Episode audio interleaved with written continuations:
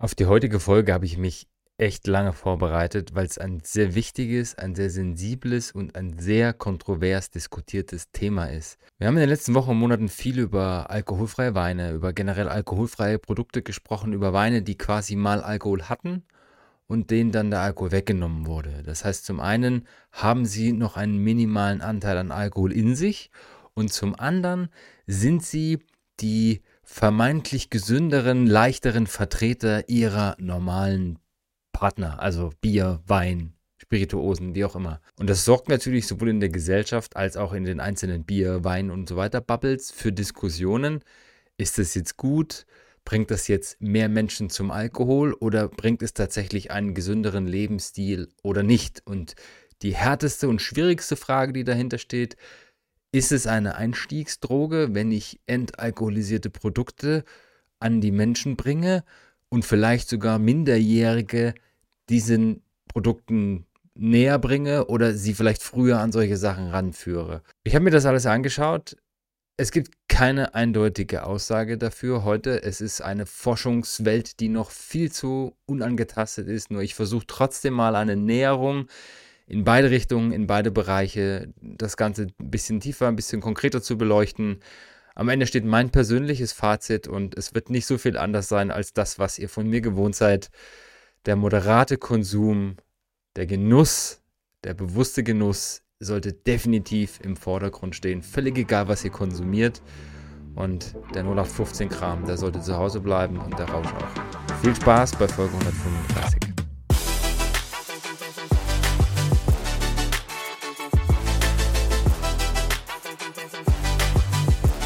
Willkommen zur Pino und Pixel Podcast Folge Nummer 135. Endlich ist sie da, die Folge, in der wir diskutieren, ist nicht alkoholischer Wein, entalkoholisierter Wein ein Einstiegsdroge oder nicht? Und das Bier hat es uns schon vorgemacht und der Wein wird in ähnliche Richtungen gehen, wenn der Erfolg so bleibt oder so kommt, wie er beim Bier gekommen ist. Doch bevor wir uns genau diesem konkreten Thema widmen, gehen wir drei, vier Schrittchen zurück und schauen uns mal ein paar ganz spannende Sachen an. Der Mensch ist ja eines der wenigen Individuen, das aktiv etwas konsumiert, um einen gewissen Rauschzustand zu bekommen. Oder? Nicht ganz. Es gibt ein paar Tiere, die tatsächlich, ich sag mal, zufällig oder unbewusst betrunken, rauschig werden. Es gibt einen Haufen Beispiele dazu. Hier ist ein cooler Artikel vom Australian Geographic. Packe ich euch in die Show Notes, wo unter anderem Wallabies drin sind, die sich Opiumblätter schnappen, Affen, die gegorenes Obst futtern. Also das sind so die typischen Beispiele. Elefanten, die high werden von vergorenem Obst. Ähm, es gibt einen Haufen Beispiele dafür, nur das passiert alles zufällig. Also unbewusst, die fressen irgendwas und merken dann, uh, irgendwas war damit nicht ganz in Ordnung. Es gibt allerdings tatsächlich eine, mindestens eine Tierart auf dieser Welt, die freiwillig, quasi on purpose, high wird. Und zwar sind das die, von denen häufig nachgesagt wird, dass sie den Menschen gar nicht so unähnlich sind, die Delfine.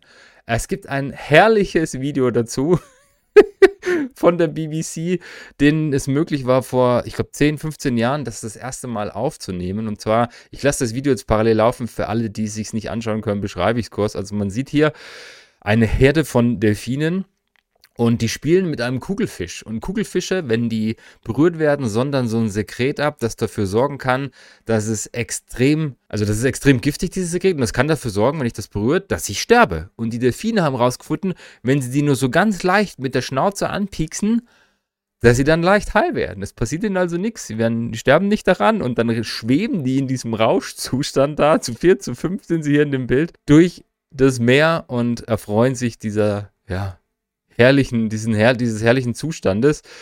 Also das sieht so ein bisschen aus wie Unterwasservolleyball, wie sie diesen Kugelfisch hin und her schubsen. 2013 von der BBC das erste Mal gefilmt und seitdem noch ein paar Mal dokumentiert. Also ja, die Delfine machen es uns vor und wir Menschen seit, ja, ich sag mal, die Menschen kultiviert unterwegs sind, spätestens mit den äh, Ägyptern und den Römern ist das Ganze Teil von Kulturen geworden. Es kommt aus dem alten Georgien, wenn man jetzt mal das Thema Wein anschaut. Bloß generell Alkohol spielt schon sehr, sehr lange eine Rolle in unserer Geschichte, gehört zur Kultur dazu und eben auch zum alltäglichen Konsum. Ich habe mal ein paar Zahlen für euch mitgebracht, um mal ein Gefühl zu vermitteln, was bedeutet denn das eigentlich jetzt mal im deutschsprachigen Raum im Speziellen, wenn wir von Alkoholkonsum reden. Äh, 2022 gab es in Deutschland im Schnitt 92 Liter Bierkonsum pro Kopf und 27 Liter Wein. Also das sind so 119, 120 Liter in Summe. Da kommen noch 10 Liter Spirituosen dazu. Das sind ungefähr 130 Liter alkoholische Getränke. In Österreich sind es 102 Liter Bier und 31 Liter Wein. Das heißt, in Österreich ist man schon über 10 Liter pro Kopf höher als wir. Nur mal fürs Gefühl. Das heißt, pro Person in Deutschland und in Österreich trinken wir ungefähr eine Badewanne voll Bier plus Wein. Also, das ist schon eine ordentliche Menge, wenn man sich das mal so überlegt. Das ist alle drei Tage ein Liter Bier. Und wenn man das jetzt mal hochrechnet, was das bedeutet, eine Badewanne mit Wasser zu füllen, kostet ungefähr 30 bis 50 Cent, je nachdem, wie viel Wasser ich da reinmache. Und eine Badewanne mit Bier zu füllen bei einem Durchschnittspreis von 1,29 Euro im Jahr 2022 sind immerhin schon 120 Euro für Bier. Äh, Weißbier ist ein bisschen teurer, also wer das mit Weißbier mag, bei dem sind es dann ungefähr 145 Euro dass die Badewanne kostet. Also das sind dann schon reichlich, äh, ist reichlich Flüssigkeit, die da in uns reingeht und äh, die natürlich dann entsprechend der Rauschzustände, die daraus entstehen, auch unsere Handlungen beeinflussen. Ich habe mir mal ein paar Statistiken angeschaut. Es gibt eine deutsche Kriminalstatistik, wo alle Straftaten, alle Dinge aufgeführt sind, die die Polizei jährlich protokolliert. Und von den 500.000 protokollierten Körperverletzungen im Jahr 20 22 waren 22 Prozent unter Alkoholkonsum. Also jede fünfte Straftat, die mit Körperverletzung zu tun hat, ist unter Alkoholkonsum. Und wenn man sich die schweren Körperverletzungen angeht, geht sogar 24 Prozent hoch. Da ist es fast jeder vierte. Das heißt, Alkohol spielt da eine extreme Rolle, insgesamt, insbesondere beim Thema Körperverletzungen, weil nun mal Alkohol nachgewiesenermaßen auch Hemmschwellen senkt, Dinge für uns einfacher macht, wir leichter sind, die Stimme wird leichter, also sprich die, die Zunge wird leichter, wollte ich sagen. Die Zunge wird leichter, ich rede mehr und entsprechend durch das Senken der Hemmschwelle tue ich vielleicht auch Dinge, die ich normalerweise nicht tue. Wenn die Statistiken interessiert, ich packe die in die Shownotes, da sind auch Sachen drin wie sexuelle Übergriffe und so weiter.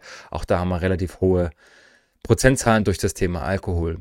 Äh, es gibt natürlich auch eine Alkoholstatistik für Deutschland, aus der hervorgeht, dass 7,9 Millionen Menschen in einem Land mit 83 Millionen EinwohnerInnen, 7,9 Millionen Menschen sind dafür bekannt, riskanten Alkoholkonsum zu haben. Also nicht nur Alkoholkonsum an sich, sondern riskanten, dass sie es einfach, dass sie einfach zu viel trinken davon. 2016 gab es 62.000 Tote, die rein auf den Konsum von Alkohol zurückzuführen sind. Also es gibt ja noch viele, wo man es nicht genau weiß, wo es auch Dinge gibt, die vielleicht damit einhergehen, aber alles, was nur ausschließlich auf den Alkoholkonsum zurückzuführen ist, sind 62.000 Tote. Nur mal fürs Gefühl. Das ist 20 mal so viel, wie Menschen bei Verkehrsunfällen sterben. Die Verkehrstotenstatistik ist Gott sei Dank rückläufig. Also wir sind jetzt um die 3000 Toten jedes Jahr und äh, die Alkoholstatistik ist leider steigend und zwar extrem. 62.000 Tote, 19.000 Frauen, 43.000 Männer. Statistisch gesehen ist der Alkoholkonsum unter Männern einfach weiter verbreitet. 1,7 Millionen Menschen in Deutschland sind alkoholabhängig. Das sind schon sehr alarmierende Zahlen, sehr erschreckende Zahlen. Und trotzdem ist Alkohol bei uns in der Gesellschaft was relativ Normales. Es gibt dieses Zitat, ich habe die Podcast-Folge leider nicht mehr parat und das ist auch eigentlich kein Podcast, der über Sachen aus unserer Bubble spricht, der Doppelgänger-Podcast von Philipp Klöckler und Philipp Klöckner. Es gibt ein Zitat von Pip aus, die, aus der einen Folge, wo er gesagt hat, wenn wir das, was wir heute wüssten über Alkohol, nochmal anwenden würden, darauf, ob wir sie zulassen, diese Droge legal machen oder nicht, würden wir es nicht tun. Und klar, auch da schreien viele, viele Menschen auf. Es ist eine große Lobby dahinter. Die Alkoholindustrie ist riesengroß, die ist brutal gut vernetzt bis hoch in die Politik. Nur es ist eben so, dass Alkohol im Alltag dazugehört, angekommen ist, ein Teil unserer Kultur ist. Und das gilt nicht nur für Deutschland, das gilt faktisch für den Großteil der Welt. Klar, es gibt auch religiösbedingten Alkohol Alkoholabstinenz in vielen Ländern, nur generell ist Alkohol ein Thema. Und es gibt sogar Länder, die ein richtig krasses Problem haben mit Alkohol. Und manchmal ist das ganz witzig, ähm, wenn weiß ich nicht, bestimmte Artikel irgendwie auftauchen. Der hier, der kam mir vor ein paar Wochen unter. Entdecke die 546 verschiedenen englischen Worte für das Thema betrunken.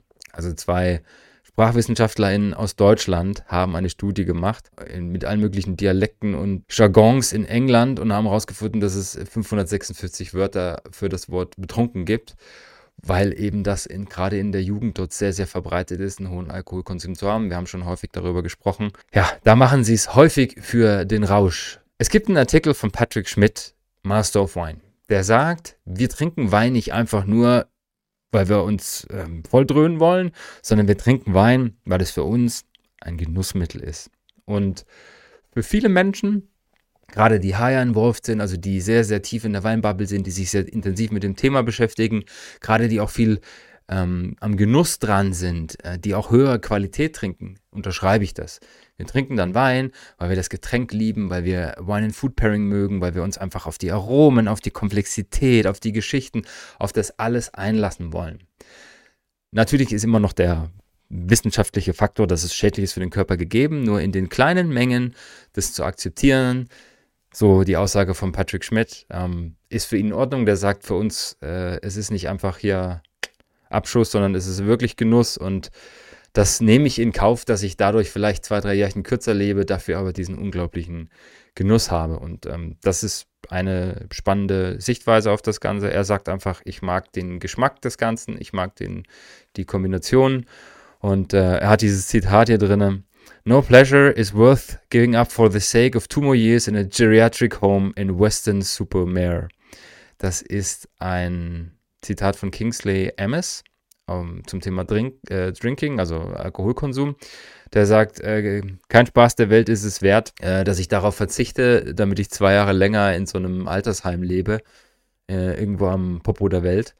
Und natürlich ist das eine persönliche Meinung, das ist ein, eine Einstellung zu dem Thema und ähm, wenn das in Maßen passiert, ist das so. Wir kommen gleich noch dazu, was die Wissenschaft heute weiß, was die Wissenschaft bisher gezeigt hat zum Thema Alkohol und darauf darf natürlich jeder seine eigene Entscheidung treffen, ja, um Gottes Willen. Steigen wir direkt mal ein. Also es gibt äh, von der Gateway Foundation, die sich sehr viel mit dem Thema ähm, Drogen, Alkoholkonsum und so weiter beschäftigt, äh, einen extra Artikel zum Thema Wein. Was sind die langfristigen Effekte oder die, die Langzeiteffekte, wenn wir jeden Tag Wein trinken. Und ich packe euch die Artikel, von denen wir jetzt in den nächsten Minuten zu sprechen werden, alle in die Shownotes. Schaut euch das gerne mal an. Ich fasse im Endeffekt nur mal zusammen, was aus diesen Artikeln rauskam. Und bei dem Artikel ist es so, der natürlich im Ende zu dem Schluss kommt, dass moderates Trinken immer noch nicht gesund ist, aber zumindest die Wahrscheinlichkeit sinkt, dass da gerade bei Männern, die natürlich sehr, sehr viel mehr betroffen sind vom Thema Alkoholkonsum, dass das Risiko an Krankheiten sich ein bisschen senkt.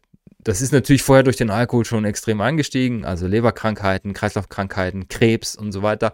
Das ist alles nachgewiesen, dass Alkohol das auslöst und moderater Konsum äh, ist eben, sind wir immer noch bei diesem Thema ein Glas für Frauen und zwei Gläser für die Männer pro Tag. Und die Weltgesundheitsorganisation hat ja unter anderem empfohlen, das drastisch zu senken, weil fair enough, zwei Gläser Wein pro Tag für mich als Mann, 365 Tage im Jahr, brauche ich euch nicht vorrechnen, dass das durchaus auch problematisch ist dann. Und ähm, wenn man das als moderat bezeichnet, dann sind wir hoffentlich weit davon entfernt und trinken weniger, wenn man jetzt mal das vielleicht auf einen Monat oder sowas hochrechnet. Also der Rhythmus macht dann auch noch natürlich nochmal was anderes. Ähm, Wein ist genauso wie alle anderen alkoholischen Getränke ein Produkt, das Alkohol beinhaltet, das abhängig machen kann und dann gibt es eben verschiedene Faktoren, woran ich das erkennen kann. Und wenn es eben zum Beispiel so ist, dass ich nicht mehr ohne kann, dass ich ständig die Dose, Dosis erhöhen muss, damit ich eben diesen Rausch wahrnehme, damit die Wirkung kommt, sind das alles Zeichen dafür, dass da eine Abhängigkeit da ist. Es gibt jetzt ein paar äh, Artikel weltweit, ich habe welche aus Australien gefunden, aus England, aus den USA, aus Japan, aus Taiwan, wo untersucht worden ist, ähm, wie wirkt sich denn Alkoholkonsum aus, gerade bei den jungen Menschen, was bedeutet das im Alter haben wir schon zu häufig diskutiert. Es gibt hier eine Studie und die wollte ich einfach nochmal kurz mit reinnehmen, um zu sagen, es ist nachgewiesen, dass Alkoholkonsum schädlich ist und es ist auch nachgewiesen, dass Alkoholkonsum definitiv oder Alkohol definitiv eine Einstiegsdroge ist. Und aus diesem Artikel hier, das ist eine Studie unter Zwölfklässlern in England, äh, in den USA aus dem Jahr 2012, das ist eine von Hunderten. Also wenn ihr das googelt, Das ist ein Fakt. Da gibt es auch nichts mehr groß dran zu rütteln. Alkohol ist eine Einstiegsdroge. Und die Untersuchung dieser Studie ergab eben, dass äh, Alkohol eine Einstiegsdroge ist, die zu Tabak, Marihuana oder anderen Substanzenkonsum führt. Und dazu gehört auch noch dass Licit und Illicit Drugs, also die harten Drogen wie Kokain, ja, Heroin und so weiter, eben da auch mit betroffen sind. Das heißt, wenn ich sehr früh mit Alkohol anfange, ist die Wahrscheinlichkeit höher, dass ich im späteren, vielleicht sogar noch bevor ich 18 werde, aber dann definitiv ähm, auch danach in meinem Leben, dass ich dann zu anderen Drogen greife. Im Zuge der Recherche habe ich einen Artikel gefunden, der bezieht sich auf, das, äh, auf Deutschland, auf unsere Gesellschaft und zum Thema, wie sehen wir das denn, ein Alkohol, wie ist das in der Gesellschaft verankert? Und kommt vom Deutschlandfunk brutal guter, brutal gut recherchierter Artikel, wie ich es persönlich vom Deutschlandfunk gewöhnt bin. Der ist schon aus 2016. Also der ist politisch, wenn er so ein paar Namen da drin liest, nicht mehr auf dem neuesten Stand, ist immerhin schon acht Jahre her. Nur das, was da drin steht, trifft heute immer noch sehr, sehr gut zu. Und Fakt ist, dass es eine beträchtlich hohe Anzahl an PolitikerInnen gibt, die natürlich hinter der Bier, hinter der Weinlobby stehen. Viele Länder sind beteiligt an Brauereien, an Weingütern. Es gibt unglaublich viele Politiker, die auch hier aufgeführt sind. Das sind, ich glaube, drei oder vier Herren, die in den letzten zehn Jahren von diesem Artikel an die Botschafter für das deutsche Bier waren und sich aktiv für das Thema Bier und Bierkonsum einsetzen. Der Artikel stellt eben die Frage, wie ist das denn, wenn jetzt zum Beispiel jemand sagen würde, ist ein Beispiel von einer Ministerin drin, die sich gegen Alkohol ausspricht, was passiert dann? Wird die dann mundtot gemacht? Ähm, werden die verworfen? Hat die dann keine Karriere mehr in der Zukunft? Fakt ist, Bier gehört zum Alltag dazu. Wir sehen unglaublich viele Menschen aus der Politik, die auf Festen eben auch dem, mit dem Bier verbunden sind. Äh, es gibt sogar Menschen wie der Kollege Altmaier, der gesagt hat, ähm, ich sehe Menschen auf der Wiesen, die sich da Wasser oder Tee reingießen, aber ich trinke das nur, wenn da richtiges Bier drin ist. Ich weiß nicht, ob das so ein Männlichkeitsding dann in dem Fall ist oder ob das die Politiker sagen müssen, wenn sie da so vor der Kamera stehen. Ich habe keine Ahnung. Auf jeden Fall hat der Artikel auch recherchiert, dass es natürlich extrem gute Verbindungen äh, zwischen den Welten Politik und Brauwesen oder Weinwelt gibt, äh, dass da wahrscheinlich eine Lobby dahinter steckt und dass das entsprechend natürlich sich gegenseitig beeinflusst. Und der Artikel kommt zu dem Schluss, dass schon allein deswegen der Weg zu höheren Alkoholsteuern, zu vielleicht Verboten mit Alkohol oder extremen Einschränkungen dass der Weg sehr, sehr lang und sehr, sehr weit ist und dass wahrscheinlich noch viel, viel passieren muss, bis sich da tatsächlich was ändert. Vielleicht, wenn Gen Z und Gen Alpha mal in der Politik ankommen und dort wirklich dann auch Strippen ziehen können, wird sich da was tun. Das war jetzt mein persönlicher Satz, der dazu gehört. Zwei Artikel noch, die sich so ein bisschen angenommen haben, was kann man denn tun tatsächlich. Äh, es gibt einen Artikel aus dem Merkur, der heißt Drastische Alkoholgrenzwerte für unter 40-Jährige. Es gab eine Studie, die gezeigt hat, dass es unter 40 eigentlich so sein sollte, dass ich auf keinen Fall Alkohol trinke, weil da definitiv die Wahrscheinlichkeit höher ist, dass ich früher sterbe, dass mir was passiert. Maximal zwei Esslöffel pro Tag sollte ich an Wein trinken und das wäre dann dieser moderate Konsum, also wir reden dann von 40 Millilitern oder einem Stammballglas voll, weil eben faktisch erwiesen ist, dass Alkohol dem Hirn schadet, der Leber schadet und, und, und. Und das gilt nicht nur für Erwachsene, sondern das geht auch im Kindes Kindesalter. Und auch da packe ich euch noch zwei, drei Artikel dazu, weil im Endeffekt gibt es natürlich jetzt Überlegungen, was kann ich denn machen mit Bier, mit Alkohol? Sollte ich vielleicht ein Werbeverbot machen? Sollte ich es zumindest einschränken? Sollte ich das, was wir mit den Zigarettenschachteln gemacht haben, dass ich da vielleicht Bildchen draufklebe? Wirkt das abschreckend oder nicht? Wir haben es damals gesehen, als diese Schachteln bedruckt worden sind mit diesen schlimmen Bildern, kamen dann relativ schnell diese teuren Hüllen, wo ich meine Zigarettenschachtel reinstecken konnte, um dann entsprechend das Ganze zu verhüllen. Und heute habe ich das Gefühl, ist es den meisten Menschen dann schon wieder egal und die Bilder fallen eigentlich gar nicht mehr auf, weil sie irgendwie nur Dekoration sind. Es gab hier von der Zeit, ähm, die haben eine ziemlich coole Serie, die heißt Global Drug Survey, wo sie jedes Jahr ähm, eine Studie auswerten und dann entsprechend dazu schreiben. Der Artikel hier ist aus dem Jahr 2018, wo sie insgesamt 38.000 Menschen, die die, äh, die die Zeit lesen, befragt haben zum Thema Alkohol super spannende Ergebnisse, die da rauskamen. Alkohol erhöht das Risiko für Gewalt und Missbrauch, war eine dieser Fakten, die sie dort reingebracht haben und haben dann die Menschen gefragt, wisst ihr das eigentlich? 10% wussten das nicht. Nächster Punkt. Für die meisten Personen hat Alkohol keine positiven Auswirkungen auf die Gesundheit, auch nicht beim Konsum von geringfügigen Mengen. Das ist ja so eine Studie aus den 90er Jahren, wo es hieß, wenn ich wenig Alkohol trinke, wenn ich wenig Wein trinke, hat das eine positive Wirkung wegen der Antioxidantien und so weiter. Totaler Quatsch. Ist ja heute widerlegt worden. Ein Drittel der Menschen wusste das nicht. Herz-Kreislauf-Erkrankungen sind die häufigsten Todesursachen bei Personen mit starkem Alkoholkonsum. Auch fast ein Drittel, die das nicht wussten. Dann haben sie das versucht, positiver zu formulieren. Weniger trinken senkt ihr Risiko für sieben verschiedenartige Krebs, äh, für sieben verschiedene Krebsarten. Das wussten 61 Prozent der Menschen nicht. Also die haben die Verbindung mit Alkohol und Krebs gar nicht gemacht. Sogar Personen mit starkem Alkoholkonsum können das Risiko für Lebererkrankungen reduzieren, wenn sie einfach weniger Alkohol konsumieren. Das heißt, so nach dem Motto, das Kind ist in den Brunnen gefallen, ich habe eh viel zu viel getrunken. Nein, ich kann prozentual gesehen mein Risiko extrem runterschrauben, wenn ich weniger oder dann gar nicht mehr trinke. Und das wussten 26,8 Prozent nicht. Experten raten dazu, mindestens zwei alkoholfreie Tage pro Woche einzuplanen. Das kann dabei helfen, den Alkoholkonsum zu reduzieren. Das wussten 43 Prozent der Leute nicht. Da geht es ein bisschen um Gewohnheitsaufbrechen und dann entsprechend den Konsum damit runterzuschrauben. Und letzter Punkt, eine Flasche Wein oder sechs Flaschen Bier haben genauso viele Kalorien wie ein Burger mit Pommes. Das wussten auch über ein Drittel nicht. Alles in allem kommt der Artikel zu eben diesem Punkt, es geht um Aufklärung. Es geht darum, was bringen wir in die Gesellschaft, wie, wie bringen wir es, wie kommunizieren wir es in die Gesellschaft, wie normal ist das noch? Es gibt mittlerweile Winzerinnen und Winzer, die bei mir im Gespräch dann auch sagen, ja, also wir, sollen uns, wir sollten uns nichts mehr vormachen. Alkohol ist halt nun mal ein Nervengift, es ist nun mal schädlich für den Körper. Und das Einzige, was uns übrig bleibt, ist äh, Qualität zu machen und den Leuten zu kommunizieren, wenn du es denn zu dir nehmen möchtest, dann bitte moderat. Und die Kleinen machen sich da sicherlich ganz andere Gedanken als Riesenkonzerne, die Millionen oder Milliarden durchschieben. Auch da ist der Weg natürlich um einiges weiter. Und diese Menschen, diese kleinen Betriebe, die können das genauso aktiv kommunizieren, wie das in jedem Fall Freundinnen und Freunde, Eltern, Großeltern machen sollten, gerade mit den Jüngeren in ihrem Umfeld, um sie zu sensibilisieren, was dieses Thema anrichtet, weil offensichtlich wissen wir so viele Dinge nicht. Also mir war das nie bewusst, bis ich Mitte 20 war, dass das überhaupt ein Thema ist, dass Alkohol wirklich Schäden hervorruft. Das erzählt einem niemand.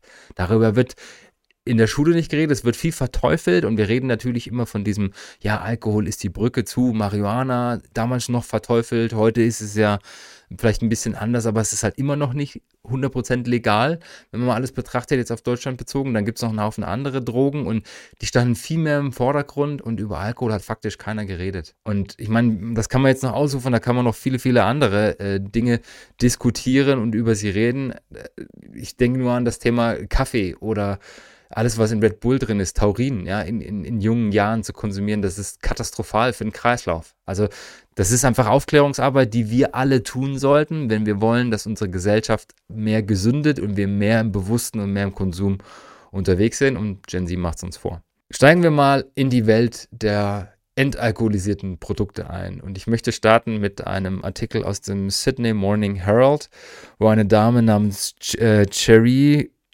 ich hoffe, ich spreche es richtig aus, Cherry Gilmore einen Artikel geschrieben hat, und zwar im August 2023. Antwort auf diesen Hype zum Thema alkoholfrei, entalkoholisierte Weine. Das ist ja auch in Australien angekommen mittlerweile. Und der Artikel heißt Non-Alcoholic Booze is the dumbest invention since the appendix. Also sie bezeichnet die Erfindung des entalkoholisierten Weines als die dümmste Erfindung seit der Erfindung des Anhangs. Sie hat halt gesagt, es ist ihr aufgefallen, dass plötzlich in Supermärkten, und in Australien darf ja kein Alkohol in Supermärkten verkauft werden, plötzlich diese ganzen Marken, die man normalerweise für Alkohol kennt, wie Wolf Brass und so weiter, dastehen. Heineken, James Squire, weil sie eben alkoholfreie Produkte haben und die dürfen da eben verkauft werden. Und zwar an Minderjährige, an äh, Tag- und Nachtzeit und in allen Ecken, äh, die es so gibt, weil sie eben offiziell als alkoholfrei laufen. Dieser Markt wird 2024 in Australien erwartet, dass er um 8,1 Prozent wächst. Und sie hat sich eben sehr, sehr kritisch zu diesem ganzen Thema geäußert, so nach dem Motto, man muss eben daran denken, Menschen, die heute schon Alkohol trinken, die trinken vielleicht ein bisschen weniger, wenn sie entalkoholisiert trinken. Sie hat aber eher die Sachen geäußert, dass wenn ich nüchtern werden will, dann ist der Ausstieg mit entalkoholisiertem Wein natürlich auch blöd eigentlich führt es mehr dazu, auch mit der ganzen Werbung und so weiter, dass die Leute, die vorher vielleicht überhaupt nicht drüber nachgedacht haben, schon an Alkohol gewöhnt werden. Leute, die vorher überhaupt keinen Zugang zu diesen Marken hatten, plötzlich an die Marken gewöhnt werden. Und dass es eben auch für Eltern dann nochmal eine größere Herausforderung wird, das ganze Thema aufzuklären. Und sie spricht eben genau all diese Punkte an und sie sagt, statt äh, Produkte, die Alkohol zu haben, zu entalkoholisieren, sollte man vielleicht über andere Alternativen, insbesondere über Aufklärung nachdenken. Äh, packe ich euch gerne mal in die Show Notes. Nur das war jetzt mal der Einstieg zum Thema. Ich bin jetzt persönlich nicht der Meinung, dass es eine sinnfreie Erfindung ist. Ich habe mir einige Studien angeschaut Australien, USA, England, ich habe schon ein paar angesprochen vorhin.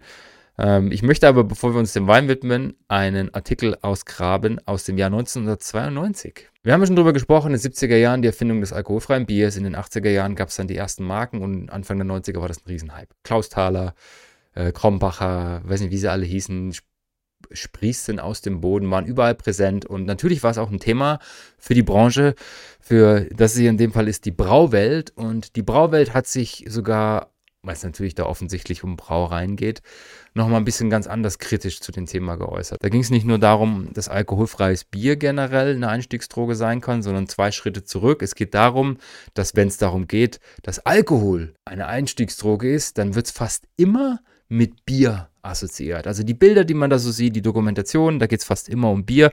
Bier wird da quasi missbräuchlich in Szene gesetzt. Und da war eben 92 schon die Diskussion, ist jetzt alkoholfreies Bier eine Einstiegsdroge oder nicht? Und der Artikel natürlich aus der Brauwelt kommt zu dem Schluss, nein, ist es nicht. Eigentlich soll es vielmehr eine Alternative sein, damit eben dieses Drunk Driving, dass Menschen alkoholisiert Auto fahren, vermindert wird, dass Menschen sich sozial zugehörig fühlen und, und, und.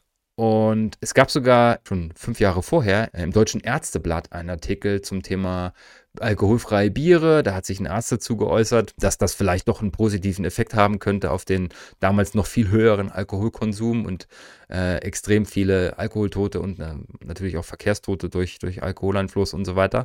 Und der gab es eine Antwort, einen Leserbrief auf diesen Artikel aus dem Jahr 1987 von einem anderen Arzt. Und ich lese den jetzt einfach mal vor, weil ich finde, er hat es ziemlich auf, auf den Punkt genagelt und regt natürlich dann auch einiges zum Nachdenken an. Also, Zitat Anfang. Ich halte es für notwendig, dass sich Ärzte gegenüber dem Problem Alkoholismus eindeutig verhalten. Alkoholismus ist ein großes medizinisches und soziales Problem. Bier ist Einstiegsdroge Nummer eins. Alkoholfreies Bier ist dabei kein Ausweg, sondern der Versuch der Brauereien, die Abhängigkeit auf niedrigerem Niveau aufrechtzuerhalten. Verschleiernde und beschönigende Artikel wie die des Herrn Maigarten, das ist der Artikel aus dem, Deutschen Ärzteblatt, sollten nicht so stehen bleiben. Deshalb habe ich Ihnen diesen Brief geschrieben. In Bezug auf Alkohol haben wir als Ärzte die seltene Chance, nicht nur kurativ zu arbeiten. Wir sollten diese Chance nicht vergeben, indem wir der Brauereiindustrie helfen, Märkte zu erschließen und den Bierkonsum zu fördern, den wir weiß Gott aus einer anderen Ecke sehen, als unter dem Siegel des bayerischen Reinheitsgebots von 1516. Also sehr kritische, Zitat Ende, sehr kritische Äußerungen von dem Doktor, der hier unten drunter steht. Und er hat natürlich recht. Ich meine, ähm, das Verherrlichen bringt es da nicht sehr weit. Äh, Bier ist das alkoholische Einstiegsgetränk Nummer eins. Wir wissen Alkohol und dann kommt die Kausalkette ins Rollen. Ich habe mal mehrere Artikel zu dem Thema mitgebracht. Der erste Artikel hier kommt aus Australien und kommt zu der Aussage, dass es nicht genügend Ergebnisse gibt, die darauf schlussfolgern lassen, dass der Genuss von Nullalkohol, also von, von entalkoholisierten Produkten automatisch dazu führt, dass sich später alkoholische Produkte, also es ist keine Einstiegsdroge. Was auch aus dem Artikel rauskam, ist, dass die Marketingmaßnahmen, die sie untersucht haben, gerade von den Firmen, die sich jetzt auf entalkoholisierte Produkte fokussieren, eher zum Ziel hat, neue Orte, neue Zielgruppen zu erschließen, also auf Schwangere zu gehen, auf Menschen, die Auto fahren, auf Menschen, die Sport machen, einfach eine komplett neue Zielgruppe anzudocken, statt das irgendwie zu verharmlosen, zu verherrlichen. Und auch deswegen konnten sie es nicht rückschlussfolgern, dass es eine Einstiegsdroge ist und diese Verharmlosung im Endeffekt auch nicht messen. Der Artikel kommt auf jeden Fall zu dem Schluss, dass es keinen Alkoholausschank, auch nicht dieser alkoholfreien Getränke an unter 18-Jährige geben sollte. Der zweite Artikel kommt aus Japan. Die haben tatsächlich festgestellt, dass es eine durchaus hohe Verbreitung gibt von alkoholfreien und alkoholischen Getränken unter Jugendlichen, dass die im engen Zusammenhang mit dem Alkoholkonsum stehen, also dass generell beide miteinander koagieren. Und was ist rausgekommen? Die Befürchtung, dass diese alkoholfreien Getränke zu höherem Alkoholkonsum führen, konnte nicht bestätigt werden, da die meisten Menschen, die begonnen haben, alkoholfreie Produkte zu trinken, vorher alkoholische getrunken haben. Das heißt, entweder ist es eine Erweiterung ihres, nennen wir es mal, Trinkspektrums oder vielleicht wollen sie wieder ein bisschen zurücktreten oder das sind alles Vermutungen. Es konnte nicht nachgewiesen werden, ich kaufe mir alkoholfrei und lande dann später beim Alkohol, sondern eigentlich war es eher andersrum, dass sie dann gesagt haben, ich probiere auch alkoholfrei aus. Also der Start war immer mit den alkoholischen Getränken gegeben. So, und der spannendste Artikel und auch der, der, glaube ich, so das meiste ähm, hervorgebracht hat, sind alkoholfreie Produkte eine Gateway-Droge für oder ein, eine, eine Einstiegsdroge. Er ist aus dem Juni 2022 und da kamen Haufen Ergebnisse raus und die wichtigsten habe ich jetzt mal so kurz zusammengeschrieben. Insgesamt gibt es kaum Hinweise darauf, dass eine größere Auswahl und Verfügbarkeit von alkoholfreien Produkten irgendeinen Einstieg bieten und einen erhöhten Alkoholkonsum danach zur Folge haben. Die Einführung von alkoholfreien Spirituosen und der Kauf dieser Produkte äh, hat eher zu einem Rückgang geführt von höherwertigen, äh, von höherwertigen, von höher alkoholisierten Bier, von stärkerem Bier, von stärkerem Wein. Also man hat tatsächlich beobachten können, führe ich alkoholfreie Spirituosen ein, Ready to Drinks, geht der Konsum der stärkeren alkoholisierten Getränke nach unten. Es gibt Anzeichen dafür, wiederum, dass Einzelhändler und Hersteller Bier- und Weinprodukte ohne und mit niedrigem Alkoholgehalt als Optionen für Gruppen anbieten, die normalerweise keinen Alkohol konsumieren. Also auch das wieder auf die Studie von vorhin referenzierend. So, jetzt ist ja die spannende Frage. Es ist nicht nachgewiesen, dass es eine Einstiegsdroge ist oder ein Einstieg sein kann, wenn ich, sage ich mal, die Menschen an den Geschmack, der ja doch sehr ähnlich am Originalprodukt sein soll, zumindest heute noch, rangewöhne. Es kann nicht nachgewiesen werden, dass das automatisch zu einem höheren Alkoholkonsum führt. Fakt ist auch, bei Gesetzlage in den meisten Ländern, dass entalkoholisierte Produkte so wenig Alkohol haben, dass sie an Minderjährige verkauft werden dürfen. Wir haben in einer der letzten Folgen zum Thema alkoholfrei schon gesagt, ich würde niemals, wenn ich versuche, trocken zu werden oder wenn ich ein Alkoholproblem hatte, zu entalkoholisierten Produkten greifen. Würde ich nie tun. Und ich kenne auch keine einzige Marke, die das in irgendeiner Weise propagiert. Da ist einfach scheißgefährlich. Da sind immer noch kleine Mengen an Alkohol drin. Und wenn es nur dieser Geschmack ist, der triggern kann, ich würde es auf keinen Fall tun, wenn ich mit Alkohol ein Problem hatte oder habe und davon weg möchte oder von weg bin. Punkt. Und da brauche ich auch keine Studien raussuchen. Es gibt genügend Leute, die das nach außen bringen. Es gibt auch Studien, die das zeigen. Nur, das ist auch meine persönliche Meinung. Finger weg davon. Bei den Schwangeren ist es wieder ein anderes Thema. Da sollte jedem selber entscheiden, mit ihren Ärzten sprechen und so weiter. Wie sie das handhaben wollen, auch darüber haben wir schon gesprochen. Nur, was mache ich denn jetzt als Eltern? Was erzähle ich denn jetzt meinen Kindern? Statistisch gesehen trinken wir alle mal irgendwie Alkohol, bevor wir 18 sind. Es gibt zwar den Anteil der Leute, oder sagen wir es anders, Statistiken zeigen, dass der Anteil der Menschen, die unter 18 sind, die Alkohol trinken, extrem zurückgeht, dass die Leute immer weniger Lust auf Alkohol haben und trotzdem irgendwie der erste Kontakt findet ja meistens doch vor dem 18. Lebensjahr statt. Wie verhalte ich mich jetzt als Eltern? Ähm, es gibt ein paar ganz nette Seiten. Ähm, What to know before giving your tea non-alcoholic beer or wine. Das war mal so ein Artikel, in dem drin steht, auf was sollte ich denn eigentlich achten. Und machen wir es mal relativ kurz und knackig. Solange ich nicht 18 bin, und das ist ja so dieser Richtwert für, da bin ich erwachsen, da bin ich körperlich zumindest ausgewachsen, mein Hirn und mein Körper sind voll entwickelt. Bevor ich 18 werde, ist das eben nicht der Fall. Und alles, was diese Entwicklung, diese Ausbildung von Hirnzellen und so weiter beeinflussen kann, das sollte ich im Idealfall nicht zu mir nehmen. Und dazu gehört Marihuana, dazu gehört Alkohol, dazu gehört Taurin, dazu gehört Koffein und, und, und, und. Wie gesagt, ist ein Aufklärungsthema. Ich würde jetzt mal nicht nur fußend auf diesen Artikeln, sondern auch generell vom Bauchgefühl her den generellen Zugang zu Alkohol so gering wie möglich halten wollen. Und auch dieses, ja, die, die trinken nur, wenn wir dabei sind. Leute, das funktioniert nicht. Ja, also wenn du einmal auf den Geschmack gekommen bist, äh, wir alle waren mal jung und wir haben alle uns mal ausgetobt und vielleicht über den Tellerrand gelehnt und vielleicht auch ausprobiert, was wir uns erlauben können bei unseren Eltern und was nicht. Also ja, das würde nicht funktionieren. Äh, es gibt eine sehr coole Seite, Alcohol Think Again heißt sie, kommt aus Australien, wo so Hinweise für Eltern drauf sind. Was mache ich denn jetzt? Wo nochmal klar erklärt ist, keine Menge an Alkohol ist safe, wenn man nicht 18 Jahre jung ist, auch nicht 0,5 in einer kleinen Flasche. Wenn es so ist, dass ich weiß, dass mein Kind vielleicht häufiger Alkohol konsumiert und ich möchte es davon wegbringen, ist das Verbot vielleicht die schlechtere Version, als zu sagen, was hältst du denn davon, wenn wir mal so ein Produkt konsumieren? Und Jetzt sind wir mal da wieder relativ nah dran. Bis ich 18 bin, konsumiere ich das ja hauptsächlich eher aus einem anderen Grund. Zumindest statistisch gesehen spielt der Rausch da eine viel größere Rolle als der Genuss.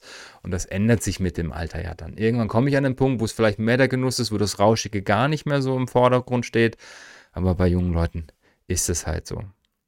Also die beiden Links packe ich mal damit dazu. Und was ich auch noch mit in die Shownotes packe, das habe ich letztes Mal schon angesprochen. Es gibt einen Ratgeber Jugendschutz in Deutschland, der eben auch sagt, ihr dürft zwar per Gesetz U18 alkoholfreie Produkte verkaufen, ihr müsst es aber nicht. Also wenn ich als Laden das in meinem Sortiment habe und ich möchte es einem 16-Jährigen, einer 17-Jährigen nicht verkaufen, dann muss ich das nicht. Es gibt keine Verpflichtung.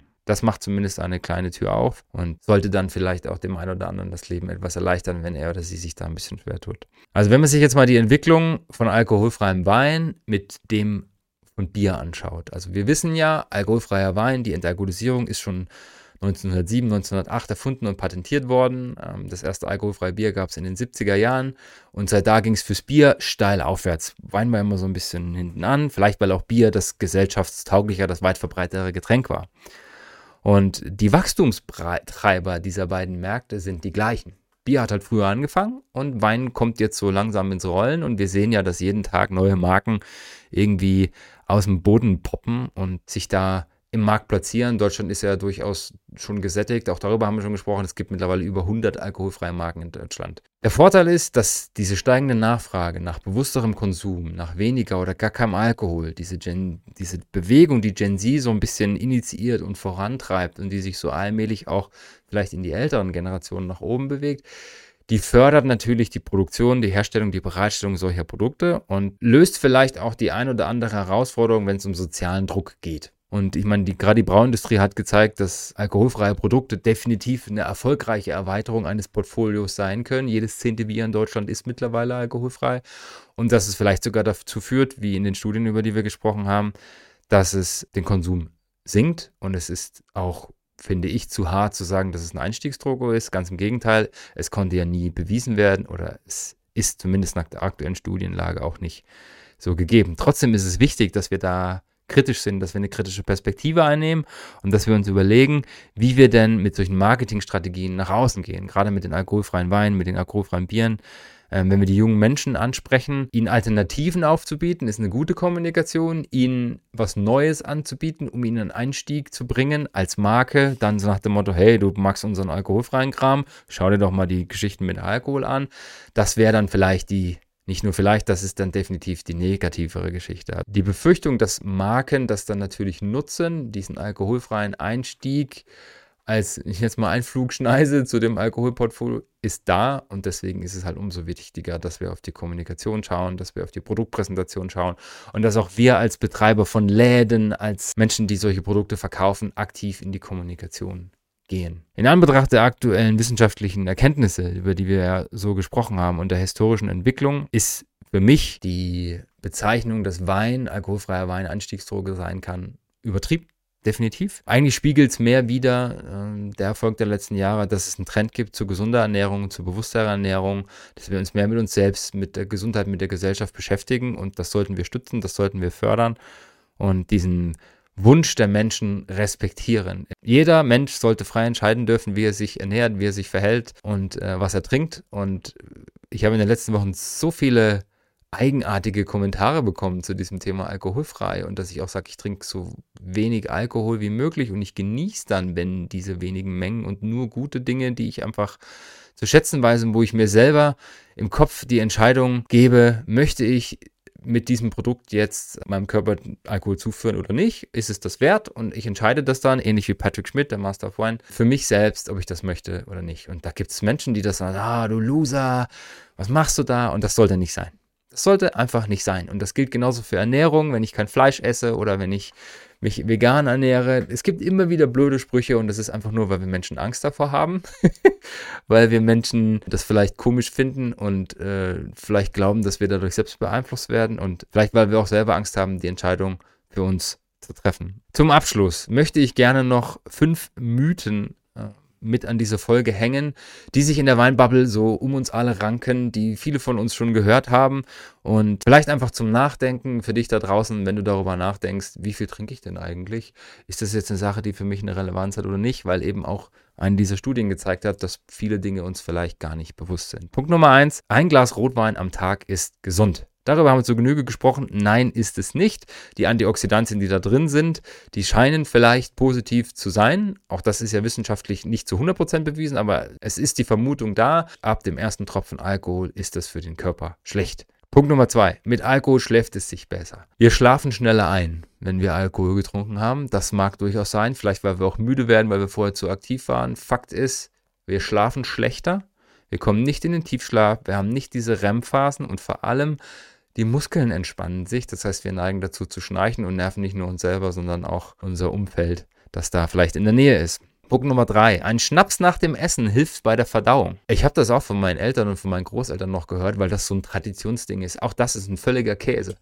Wenn der Magen voll ist mit Essen und wir geben ihm Schnaps, dann fängt der Körper zuallererst an, diesen Schnaps zu verarbeiten, weil das für ihn Gift ist und das muss raus aus dem Körper. Das heißt, während wir stören quasi die Verdauung, wir müssen die Leber noch richtig zum Arbeiten bringen, damit sie das Gift rausschleusen kann, um danach den Kram zu verarbeiten. Also weder hilft es bei der Verdauung, noch ähm, lacht das irgendwie nachgelagert was, sondern eigentlich wird zusätzlich Arbeit für unseren Körper generiert. Dieser Spruch Bier auf Wein, das lass sein, Wein auf Bier, das gönne ich mir. Auch das ist ein Schmarrn. Es kommt im Endeffekt nur darauf an, welche Menge an Alkohol ich trinke.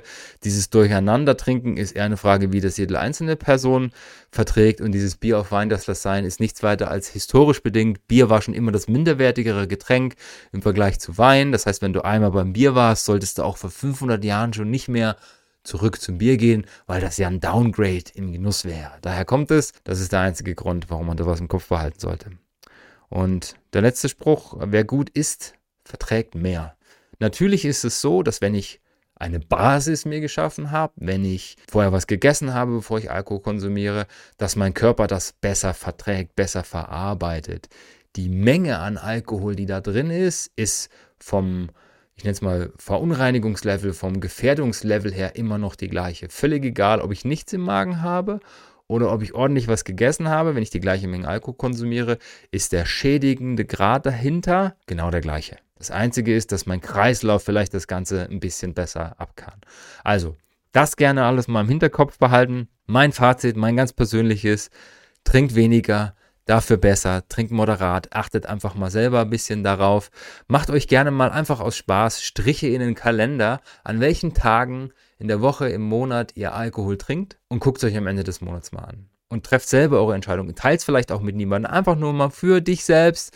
Schau es dir mal an und überleg dann mal, möchtest du das so oder möchtest du das nicht? Und jeder sollte sich für sich selbst das natürlich überlegen. Ich entscheide für mich das, was ich angesprochen habe. Lass diese jetzige Folge mal sacken. Ich glaube, das war durchaus harter Tobak und vielleicht ein bisschen auch konträr zu dem, was wir sonst normalerweise besprechen. Für mich ist es wichtig, für mich ist es ein Anliegen. Vielleicht sensibilisiert es den einen oder die andere da draußen. Habt eine schöne Woche. Wir hören uns am Samstag wieder zum Weekly Update. Bis dann. Ciao, ciao.